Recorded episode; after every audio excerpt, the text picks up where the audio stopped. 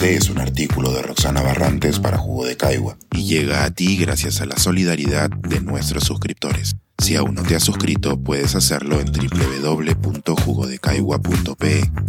Ahora puedes suscribirte desde 12 soles al mes. La institucionalidad ambiental, un largo proceso de aprendizaje que cuesta entender entre los privados. Hace unas semanas, el presidente de la Sociedad Nacional de Minería, Petróleo y Energía deslizó el argumento de que sería conveniente fusionar a las diversas entidades que deben emitir opinión sobre los impactos ambientales de las actividades económicas.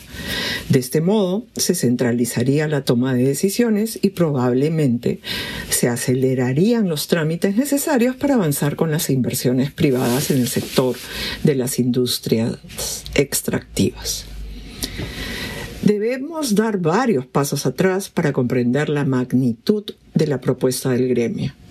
Desde inicios de los 90, el Perú se encuentra abocado a un proceso necesario, pero lento, de construir la institucionalidad ambiental, aparte de lo costoso que puede ser cualquier cambio.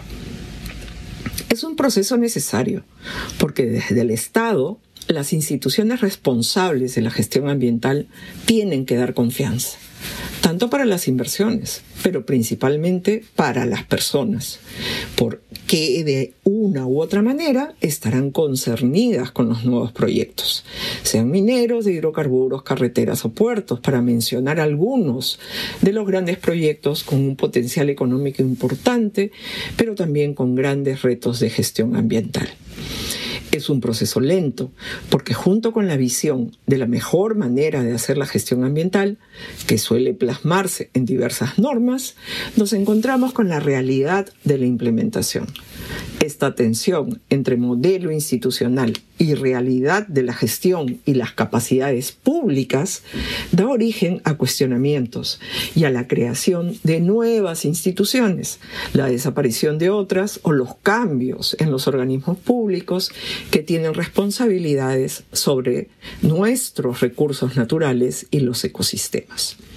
Por ejemplo, parte de la construcción de la institucionalidad ambiental fue la desaparición en el año 2008 del Instituto Nacional de Recursos Naturales, INRENA, que tenía bajo su responsabilidad la gestión de recursos hídricos, de las áreas naturales protegidas y de los recursos forestales. Sus funciones fueron asignadas a entidades públicas, tanto del sector agricultura como del recién creado sector ambiente. Así surgió la Autoridad Nacional del Agua, ANA, y luego ya en 2014 el Servicio Nacional Forestal y de Fauna Silvestre, CERFOR, ambas dependientes del sector agricultura. El Servicio Nacional de Áreas Naturales Protegidas, CERNAMP, pasó a formar parte del sector ambiente. El modelo sigue criterios modernos de gestión pública. Se busca que los ministerios sean los entes rectores, pero que no gestionen directamente. Y se deja así a estos nuevos organismos la responsabilidad de la gestión. Los nuevos organismos, además, tienen la aspiración de ser técnicos y meritocráticos. El decreto legislativo de creación del Ministerio del Ambiente trajo la novedad de la creación de un nuevo organismo, el Organismo de Evaluación y Fiscalización Ambiental, OEFA, responsable de la fiscalización, supervisión, control y sanción en materia ambiental. El nombre confunde, ciertamente, ya que podría llevar a pensar que las funciones de evaluación también estarían bajo responsabilidad de OEFA pero no es así. ¿De qué evaluación estamos hablando? De aquella que debe realizar la entidad encargada de garantizar que las inversiones en proyectos cumplan con los estándares ambientales. La respuesta a esta pregunta sigue siendo el nudo gordiano de la gestión ambiental. Originalmente eran los ministerios los responsables de certificar que los estudios de impacto ambiental estuvieran bien hechos.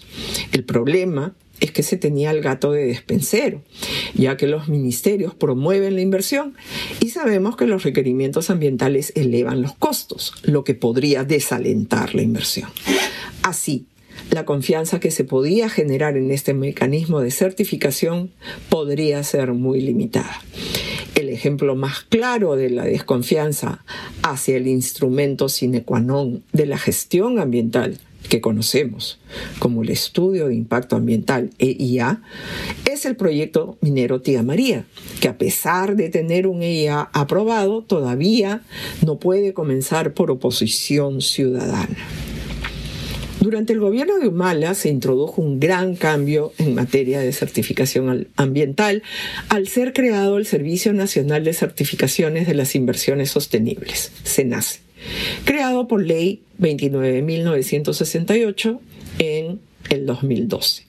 Se sacaba así de los ministerios la función de certificación ambiental para aquellos proyectos de gran magnitud, siempre que no se exceptuaran con voto aprobatorio del Consejo de Ministros. La responsabilidad que tiene SENACE es enorme y para ello tiene que recibir opiniones de las entidades que fueran escindidas del entonces INRENA y asignadas tanto al sector agricultura como al sector ambiente. Estos procesos de evaluación pueden tomar años, y no solo por la complejidad de la coordinación entre sectores de la administración pública, sino porque éstas no cuentan con los recursos necesarios para atender las demandas. En este contexto que tiene que comprenderse la sugerencia del gremio minero y discutirse. Una alternativa podría ser mantener la actual separación de funciones, siempre que dotemos a las entidades como ANA, CERNAMP y CERFOR de más recursos en un proceso de reingeniería y fortalecimiento institucional. Mantener el statu quo sin recursos adicionales y sin fortalecimiento institucional es negarse a ver la realidad de demoras y falta de confianza en los procedimientos. La alternativa de fusionarla enfrenta el altísimo riesgo de concentración de poder sobre la totalidad de nuestros recursos naturales y ecosistemas en una sola entidad. Tendríamos que pensar en mecanismos efectivos de contrapeso, como la toma de decisiones de manera colegiada, por ejemplo. En suma, seguimos en el proceso de construcción de la institucionalidad ambiental, ahora que la necesitamos más fuerte que nunca. Pensar, escribir, editar, grabar, coordinar, publicar y promover este y todos nuestros artículos en este podcast cuesta y nosotros los entregamos sin cobrar. Contribuye en www.jugodecaigua.pe barra suscríbete y de paso espía como suscriptor nuestras reuniones editoriales.